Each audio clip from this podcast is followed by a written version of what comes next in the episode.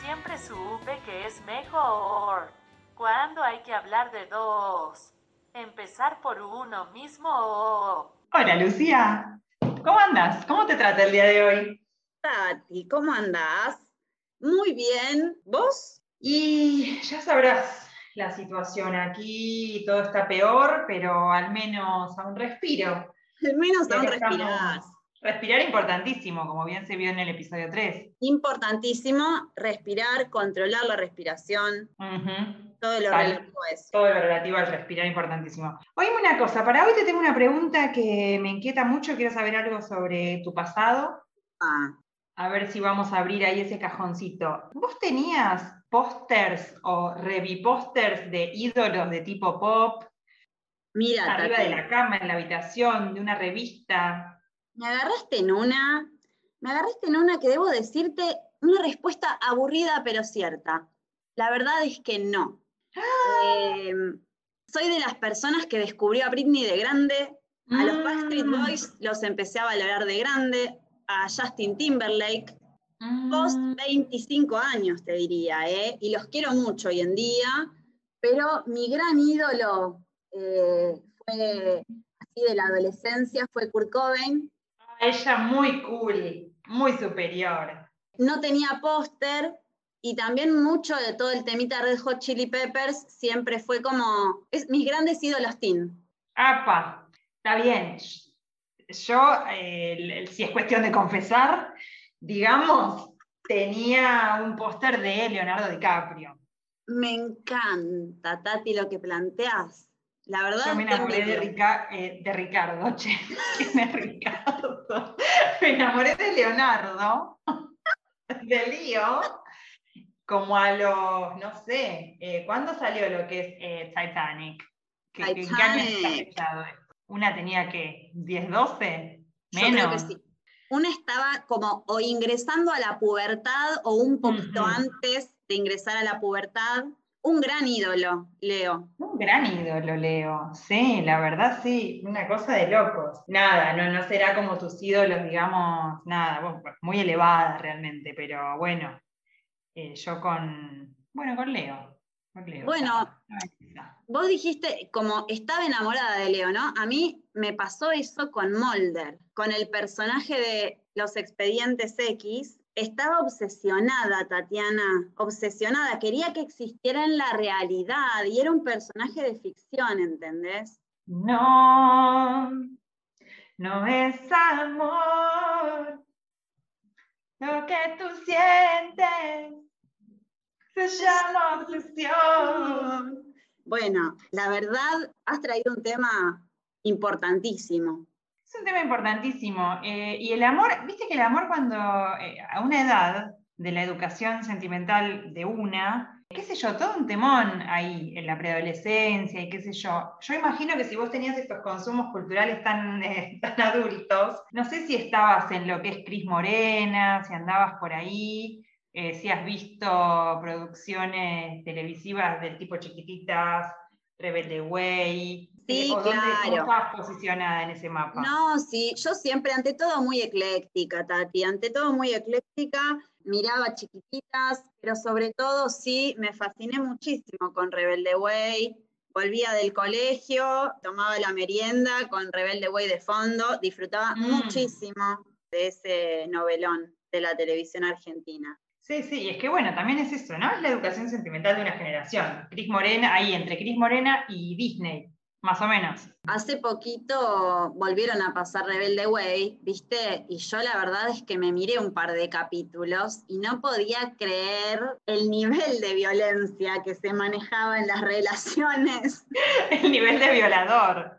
Ah, violador alert total. Un horror. Pensá que ahora la, la generación de teen angels de ahora, los adolescentes, preadolescentes de ahora, se educan con cosas de tipo sex education. Sí. De tipo euforia. Sí, eh, por empezar se educan sentimentalmente desde un lugar más consciente también, ¿no? En consonancia siempre con nuestros capítulos previos. La conciencia es algo que está en pleno apogeo, ¿no? Ser ¿Está de moda la conciencia? Ay, Tati, está de moda la conciencia. ¿Te acordás que en una época estaban de moda los triángulos? Y en otra época estaban de moda los flamencos, por ejemplo. Visa Love Triangle. Sí, estaban de moda. La pronunciación. Ahora está de moda la conciencia. Sí, eh, como que ahora, viste, todo el mundo, todo el tiempo está analizando lo que hace, lo que siente, no parás de pensar un minuto, ay, y cómo es mi vínculo, y cómo me estoy relacionando, y esa onda, esa nueva verdad de estos seres robóticos en los que nos estamos convirtiendo, a mí me agota. Es agotador, tal cual, tal cual. Es, es cierto que es el mismo patrón que se repitió en, en otras conversaciones, ¿no? Como, o sea, por un lado, tienen un montón de razón, o sea, hay un montón de problemas en la forma tradicional del amor, del amor romántico, qué sé yo, en la monogamia, en el matrimonio, en el noviazgo, en un montón de las cosas que una aprendió con Crismo, con Disney y qué sé yo.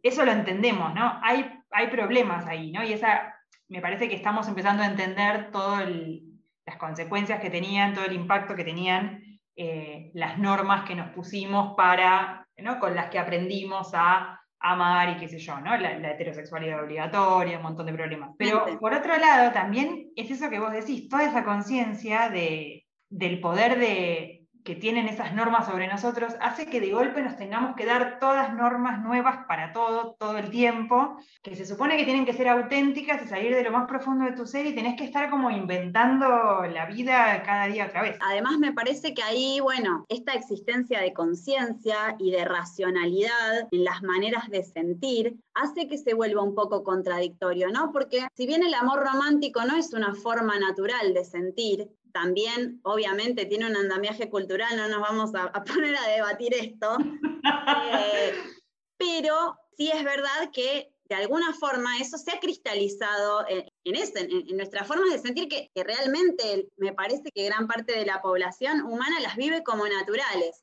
Voy a dejar ahí abierta el asunto de la biología, que hay un par de datos muy interesantes, porque viste cómo la, ciencia, la neurociencia, las hormonas, los neurotransmisores, hay algo ahí con el amor romántico, ¿eh? Hay algo ahí.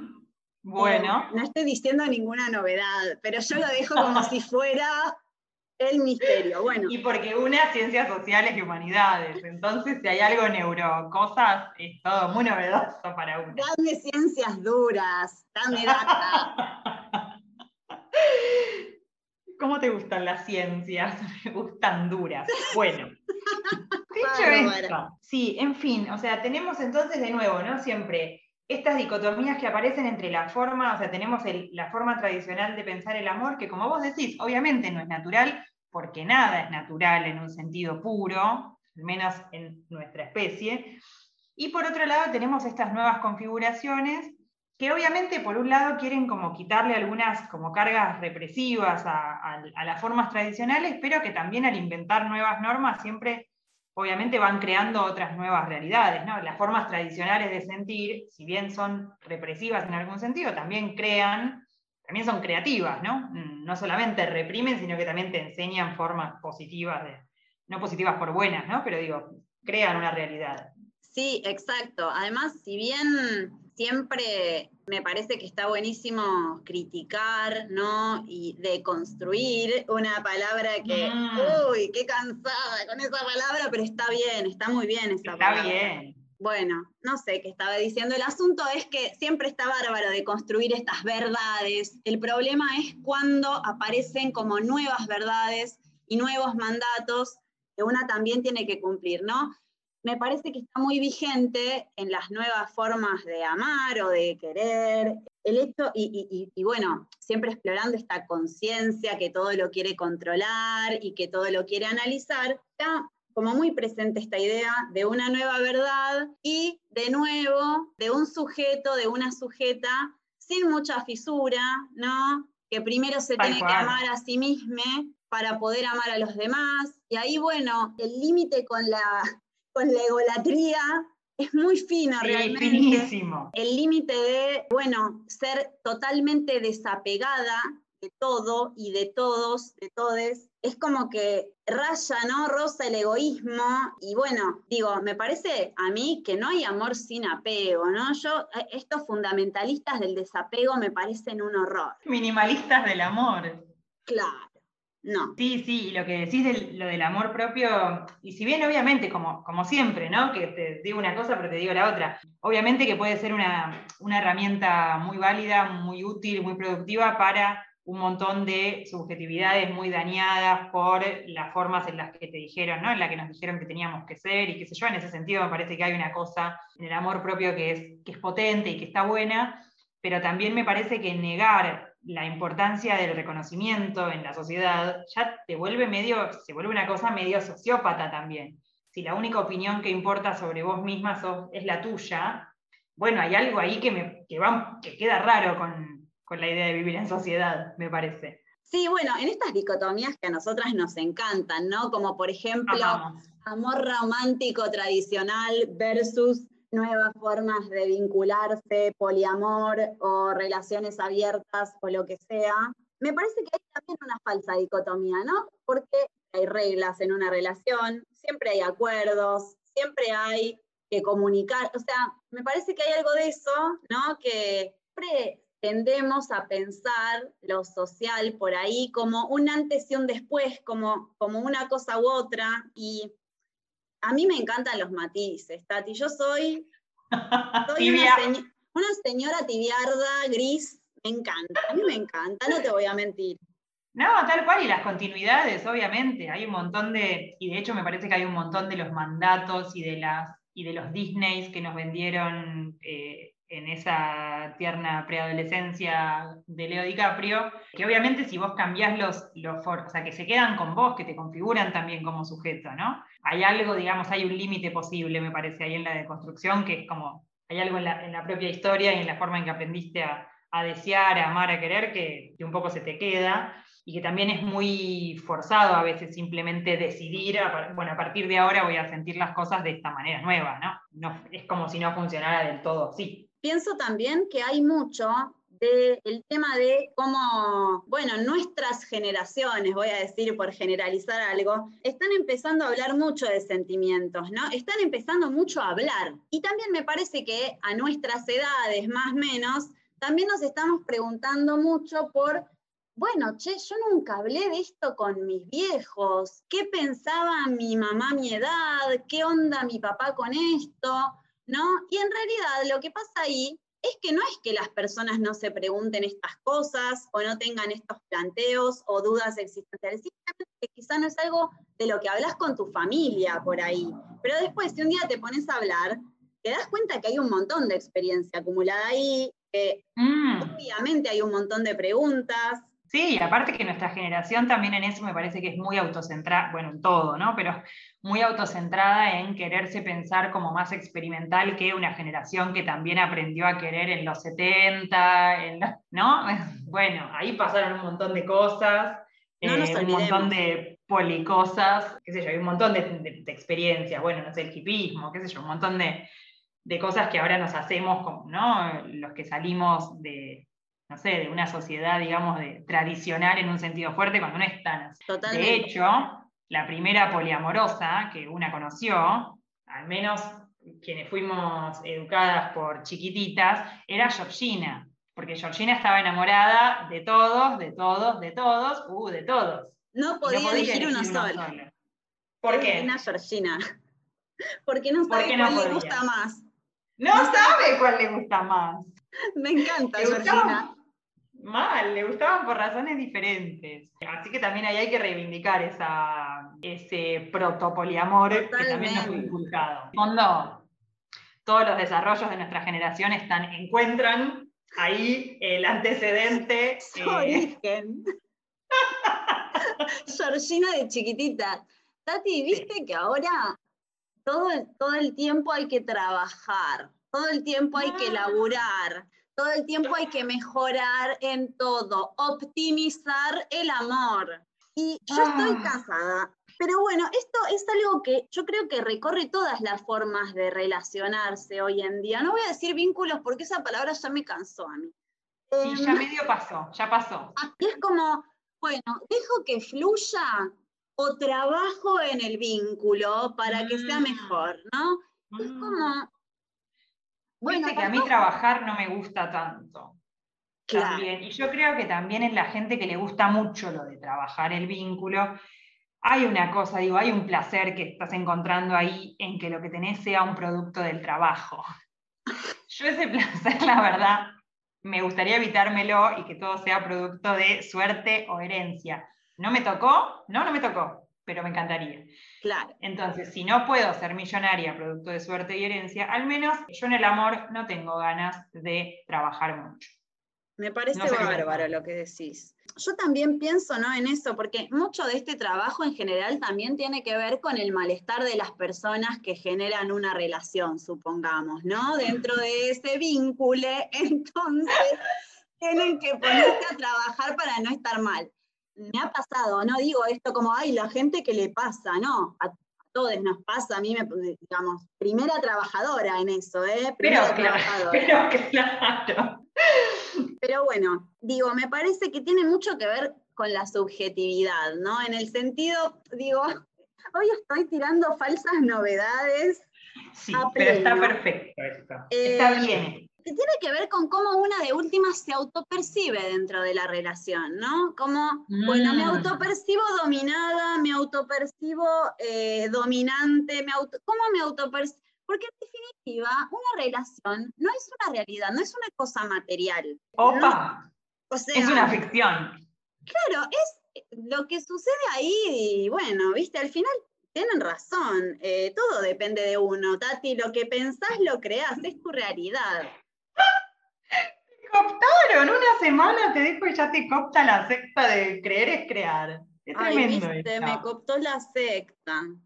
Lo que pasa es que yo también, o sea, eh, yo traigo también en esto el, el sello de origen ahí generacional, en mi caso también está marcado por la experiencia, yo soy hija de divorciaditos, Ajá. por suerte, y estoy agradecida, estoy agradecida de ese divorcio, porque una que, que aprendió eh, en, esas, en esas experiencias que, digo, yo soy muy de la idea de que si una pareja no funciona se tiene que separar. Yo aprendí eso, la verdad, y qué sé yo, la verdad que me parece que está bien, porque con un montón de otras cosas, si a vos tu laburo no te gusta, está bien, Ivana Nadal te puede decir déjalo, pero lo cierto es que por ahí te cagás de hambre, entonces, bueno, no lo podés dejar.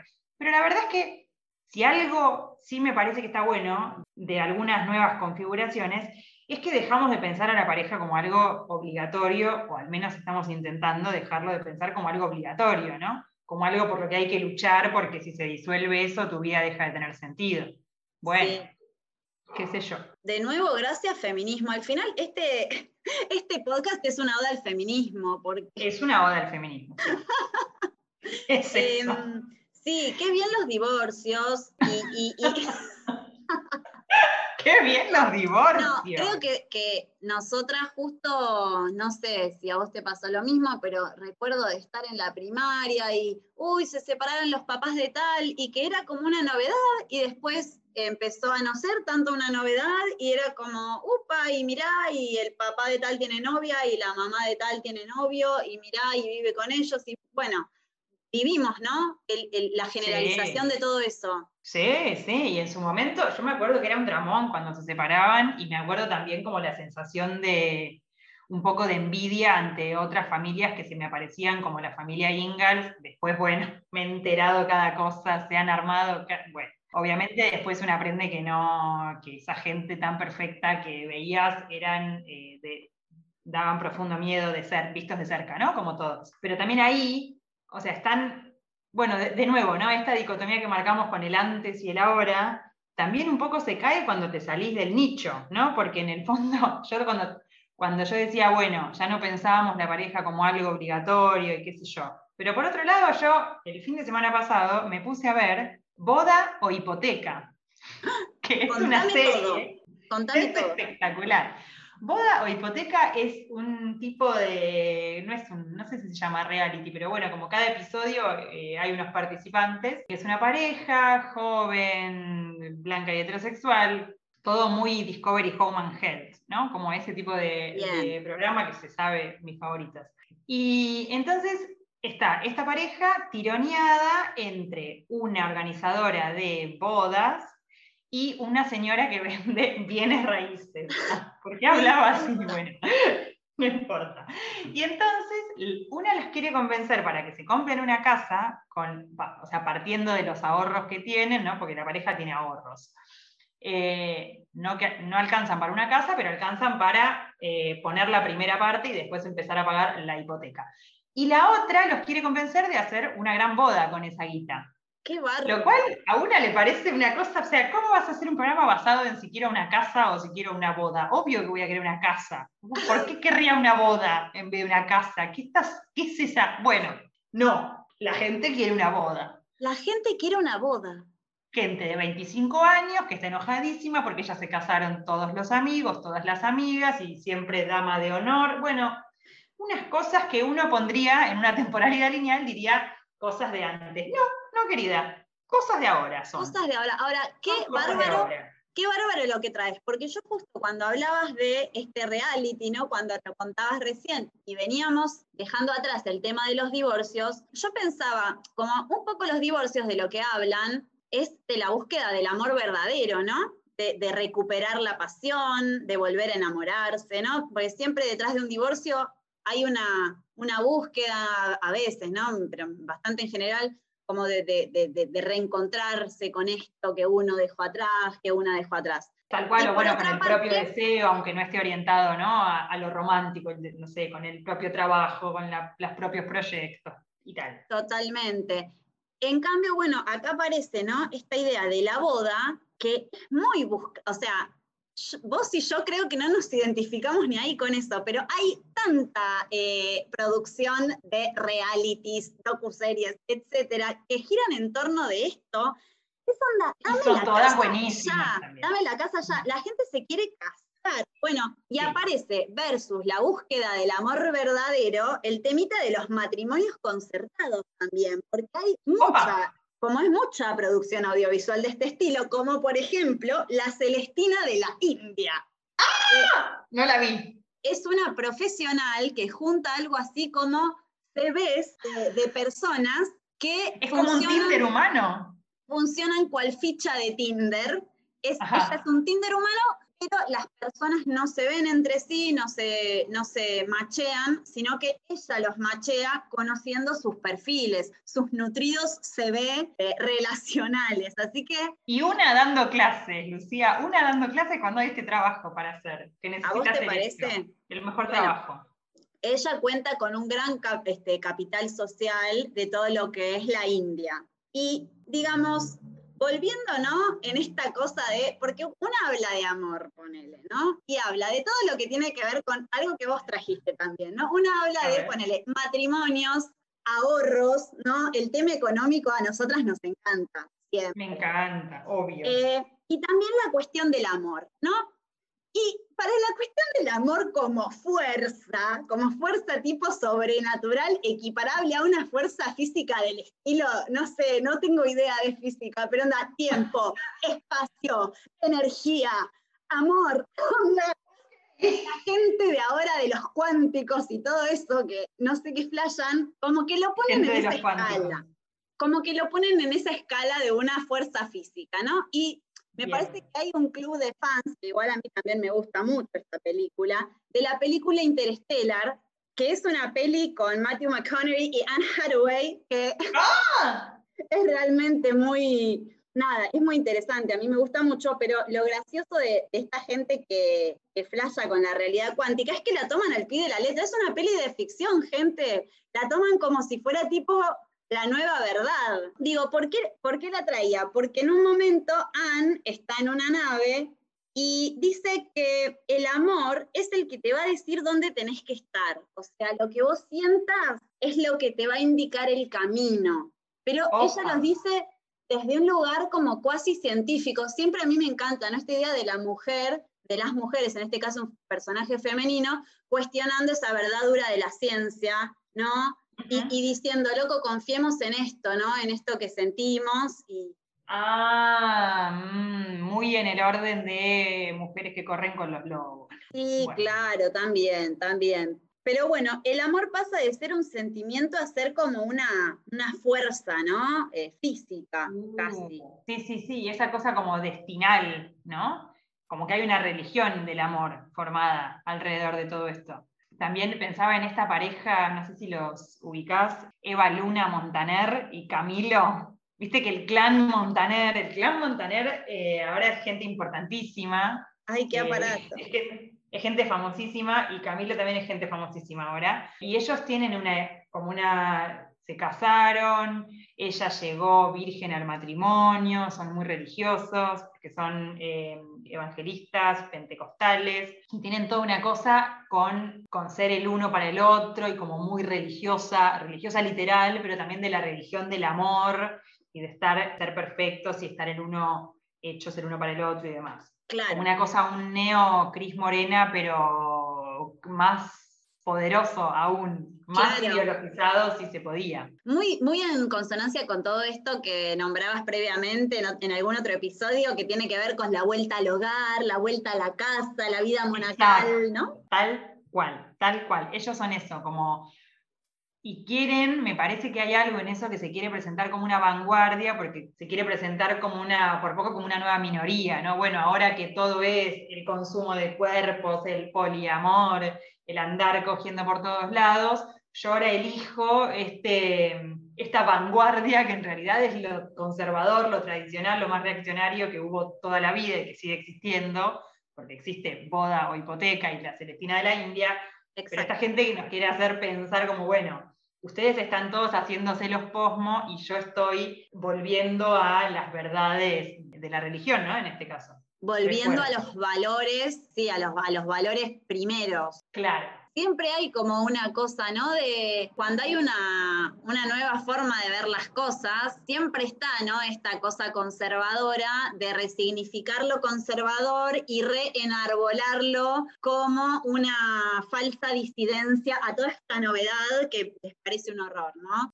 Tal cual digo, hasta una lo puede observar en una misma con sus propias prácticas, ¿no? Porque bueno, qué sé yo, hay un, hay, hay un montón de vidas posibles hoy en día y más allá de que, de que me considero una persona piola, progresista y todo, elijo un modo de vida bastante tradicional, ¿no? Tal cual, tal cual, tal cual.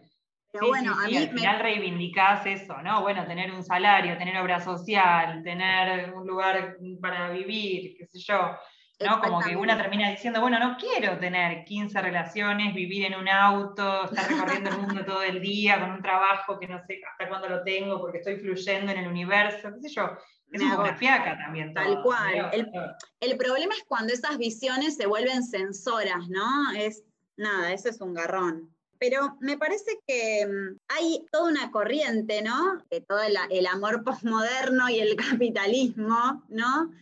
También mm, como muy avalado, si se quiere, de alguna manera por la ciencia, ¿no? Viste que siempre hablamos de esta gente obsesionada con, no sé, con la neurociencia o esos pseudo neurocientíficos que andan dando vueltas por ahí. Pero digo, también hay ciencia posta por ahí intentando explicar como algunas de las cosas que pasan, que nos pasan a nivel fisiológico, ¿no? Cuando enamoramos y, demás. Y casualmente yo vi a una reina de hoy, eh, que es Helen Fisher, que es una bióloga que ha estudiado muchísimo estos temas, y la he visto en videos de corte medio empresarial, ¿no? Ah. Donde ella explica un poco lo que sentimos, ¿no? Cuando este, nos enamoramos. Y ella habla como de tres sistemas que existen en les humanes, que son el deseo sexual por un lado, el amor romántico por el otro y el apego. Y esas tres cosas son cosas que a veces solemos confundir. El video es muy claro y está explicado como en términos tipo, te paso este bloque de deseo ah. sexual, este bloque de amor romántico, este bloque de apego. Pero desconfío muchísimo de esta señora. Vendémela porque desconfío muchísimo. Bueno, vamos a ver, eh, vamos a ver si ganan Helen o Gwyneth. Bueno, aparentemente, según esta, según esta bióloga, el amor romántico como que tiene que ver con unos sistemas cerebrales muy primarios, muy primigenios, muy prehistóricos y básicos, ¿no? Porque ella habla con todas estas palabras. Exacto. Muy cerca en el cerebro de lo que sería la sed y el hambre, el miedo, la ira, la adicción, la Mm. obsesión. Eh, y bueno, y que por eso justamente el amor romántico puede estar relacionado con el amor a primera vista, ¿no? Porque es algo así muy químico, eh, algo de lo que mucho, con lo que mucho no podés hacer porque te libra como un montón de hormonas y cosas que, bueno, sos presa, ¿no? De esa, de esa pasión. Igual en el fondo, acuérdense que somos animalitos también, ¿no? Digo, Sí, sí, sí, eh, pasan estas, eh, algunas de estas cosas. En ese sentido me parece interesante, ¿no? También ¿por qué? Porque muchas de estas cosas, sin justificar, ¿no? Pero explican también que no podemos controlar todo. No en un sentido de justificar ni la violencia, ni ser un psycho, ni la obsesión con alguien y volver. No, sino como, bueno, también, bueno, comprendernos más en lo que nos pasa. Eso me parece. Sí, sí, sí, tal cual. Y también en ese sentido, digo, por un lado está bueno y por otro lado también puede operar, ¿no? Yo pensaba, bueno, ¿cuántos relatos tranquilizadores nos hacemos sobre las cosas que nos pasan como para poderlas entender y para poder lidiar con eso, ¿no? Como, como tener que, bueno, decir, bueno, esto que me pasa tiene que ver con el amor eh, romántico o en realidad esto me pasa porque, no sé, estoy en un proceso de deconstrucción y no sé qué, y en realidad, o sea, como como muchos relatos ahí como tranquilizadores, me parece que hay sobre, sobre el amor y que muchas veces intentan encontrar algo fijo, ¿no? De lo que agarrarse, ya sea la estructura familiar más tradicional, lo que dice la religión que hay que hacer, o no sé, que la familia es la base de la sociedad o algo así, o alguna otra piedra, ¿no? Si no está esa, como Totalmente. agarrarse de otro lado. Bueno, esto es lo natural, que también, por ejemplo, los discursos sobre, muchas veces, en algunos discursos medio simplones sobre poliamor o relaciones abiertas y demás, aparece esta cosa de, bueno, no es natural desear siempre a la misma persona, lo natural,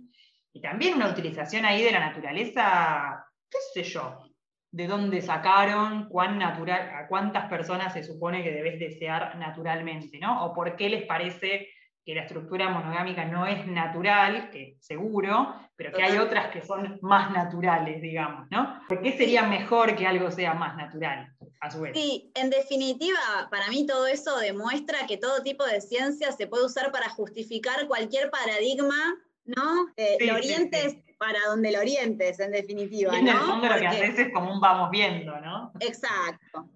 A mí, a mí me gusta el vamos viendo en, lo- Sí, en los seres, sí. en los seres humanos. Soy una reivindicadora, porque bueno, es Tal cual, y de hecho me parece que hay una cosa que, mm, que a mí me parece muy llamativa en, en la- en cómo se usa la idea, así comúnmente la idea de, de construcción, por ejemplo, que es como también una idea muy controladora de la deconstrucción y de pensar, es- o sea, como si fueras a, a, a romper, ¿no? como que vos vas a romper un plato o romper una figura que tenés, pero ya tenés pensado en qué lo vas a convertir después con las piezas que te quedan. Y después cuando vos lo rompes, las piezas que te quedan no van a ser como vos las esperabas. Por ahí se rompe más chiquito, más grande, por ahí lo tirás y no se rompe. Sí. Como hay algo, me parece, como de querer ya romper algo sabiendo lo que vas a volver a armar, como muy freak del control. Sí, porque además Rompelo ahí, y vemos.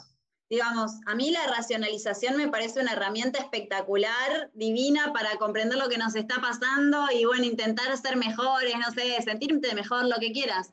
Pero el tema es que cuando vos racionalizás algo y, y querés ir en cierta dirección, hasta que no lo sientas, realmente no lo podés hacer, como que no podés diseñar mucho eso, porque por ahí quizá pensarlo es el punto de partida para, para una transformación, de acuerdo, pero... sí, sí, sí, sí, sí, pero bueno, si no hasta- terminás en una vida que te parece moralmente eh, elegible, pero que la estás pasando como el orto. Exacto, ¿no? eso es muy duro. Y eso es muy duro, la verdad. Y aparte, un poco termina siendo parecido al esquema de terminar en un matrimonio infeliz, ¿no? Es como, bueno, decidí que esto es lo bueno y esto es lo que voy a hacer, tenga ganas o no. Decidir siempre de antemano qué es lo bueno y adaptar la vida a eso tiene sus cositas. Que aparte, como siempre, no se sabe, lo mismo decíamos el episodio pasado con el, la cuestión del minimalismo, que no se sabe del todo si es una utopía ética o si es una cosa más, eh, más estética, más un estilo de vida que estás queriendo abrazar, una imagen de vos mismo que te, que te resulta atractiva, que te resulta tranquilizadora, que te gusta. Eh, que te gusta proyectar? Yo me quedo pensando, me pongo en modo historia, aprovecho a hacer como una recomendacioncita chiquitita académica, que es un libro que a mí me encanta, de Natalia Milanesio, que se llama Cuando los trabajadores salieron de compras, un capítulo que es un capitulón, habla de la década del 50 en Argentina y se llama El amor en los tiempos del consumo masivo.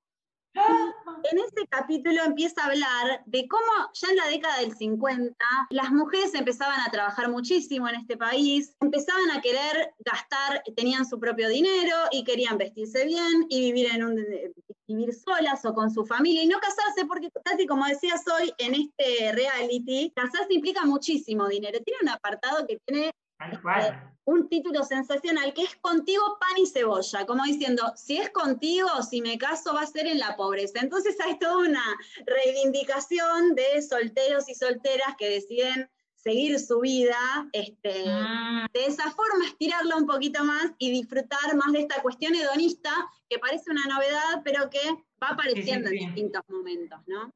Sí, tal cual. Bueno, yo me acuerdo, eh, tengo un recuerdo como de, cuando era chica, de charlar con mi abuela, em, y que mi abuela, así como quien no quiere la cosa, me contó una vez que ella no se quería casar, en realidad.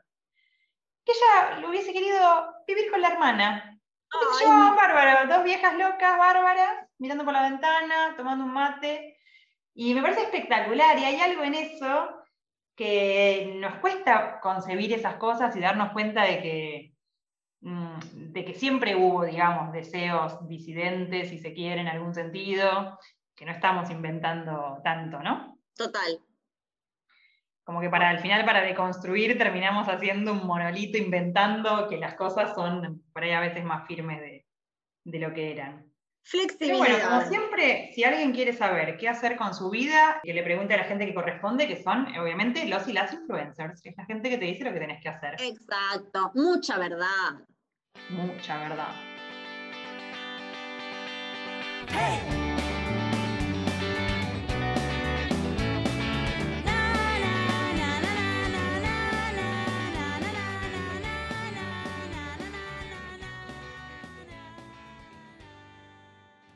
Brother Sound, um, powered by 70 House Productions.